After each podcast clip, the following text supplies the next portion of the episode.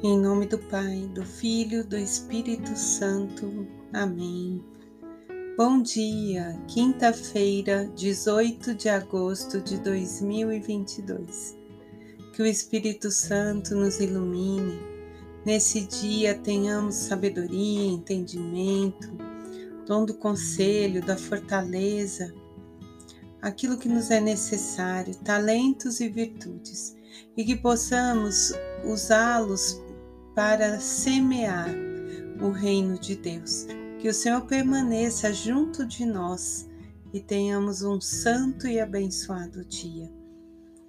Amados, a leitura lá em Ezequiel, né? Nós continuamos fazendo a leitura do profeta, capítulo 36, versículos do 23 ao 28. O profeta vai falar um pouquinho sobre a regeneração espiritual de Israel quando o povo começa a reconhecer o verdadeiro Deus, o nosso Deus, o Deus que é uno, trino, que vive desde antes e viverá para sempre. Diante da aliança que o Senhor faz com eles, o perdão começa a transformar a vida daquelas pessoas e então o Senhor vai dizer a eles: Eu sou o Senhor. Tirarei de vosso corpo o coração de pedra que tens e darei um coração de carne. O Senhor quer dar para aquele povo e quer dar para nós um coração de carne. O Senhor quer tirar de nós tudo aquilo que não pertence a Ele. Nós estamos vendo que eles estavam sempre idolatrando a outros deuses, adorando ao dinheiro, a outras coisas. E ainda hoje serve para nós como lição. O profeta nos exorta: precisamos ter um coração de carne, um coração que é compassivo, um, compa um coração que ama o próximo, um coração que serve, que se dá um coração que ama a Deus sobre todas as coisas. Então o salmista vai dizer no Salmo 51: Derramarei sobre vós a água pura e sereis purificado.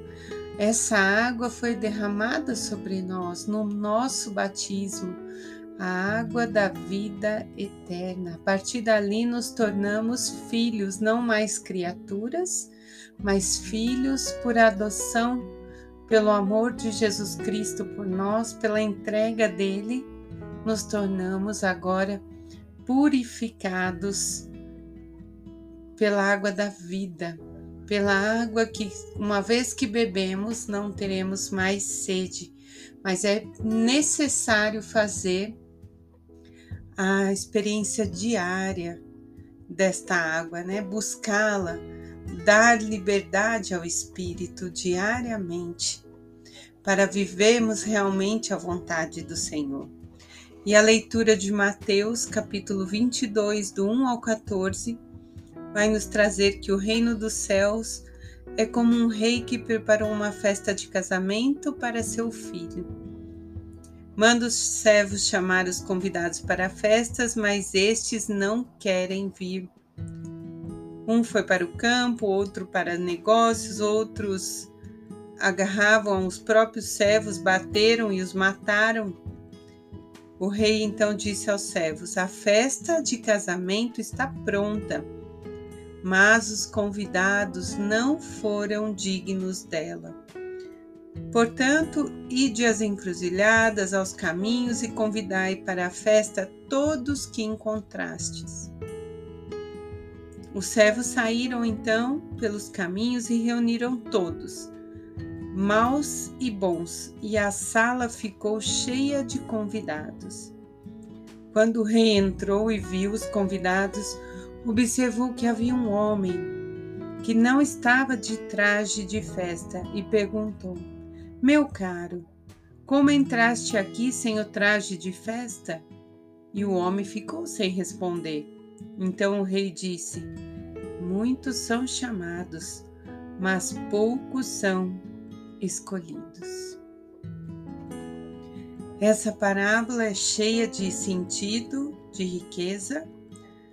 Em alguns momentos nos embaralha um pouco, mas quando nós, à luz do Espírito Santo, olhamos para cada parte dela, a iniciar que o reino do céu é como um rei que prepara uma festa de casamento. Não é uma simples festa, é a festa de um príncipe, né? O rei dá o seu melhor para o seu filho. Quer que todos estejam presentes nessa festa. E aí nós vemos que muitos não quiseram ir à festa, não aceitaram. E nos remete ao quê? A aliança que Deus quer fazer conosco quando envia Jesus Cristo. E o povo lá do Antigo Testamento, eles foram os primeiros convidados mas a maioria não aceitou o convite. Por vários motivos econômicos, religiosos, ideológicos. E aí vem a parte de maltratar os servos. Maltrataram e até mataram João Batista e outros profetas que vieram antes de Jesus. Diante de toda esta recusa, os servos são enviados aos povos pagões, gentios, os bons e os maus, isto é, para todos nós. E aqui também nós podemos levar a semelhança com os jantares, as refeições que Jesus tinha com os pecadores. Ele não fazia distinção de pessoas. Todos são aceitos na nova aliança. Mas isso, porém, não significa que todos participarão. Nós temos que acolher a todos. Aí quem vai participar do banquete, se vai estar com a veste, como é feita a pergunta aqui no final, como entrastes aqui sem o traje de festa? Significa que nós temos que estar com veste nupcial nos revestir de Cristo, estarmos totalmente nele e ele em nós. Senão, nós podemos não participar do grande momento, da grande festa. Mais uma vez nós lembramos, a igreja acolhe, a igreja convida a todos. Ela não discrimina ninguém a partir da nossa adesão, nós temos que viver os ensinamentos de Jesus, ser fiel a eles, e isso vai nos aproximar do grande dia, do grande momento, da grande festa que vai acontecer, onde seremos cada um convidados de honra do Senhor. Mas para isso é necessário estarmos caminhando com Ele, vivendo os ensinamentos que Ele nos deixou. Em nome do Pai, do Filho, do Espírito Santo. Amém.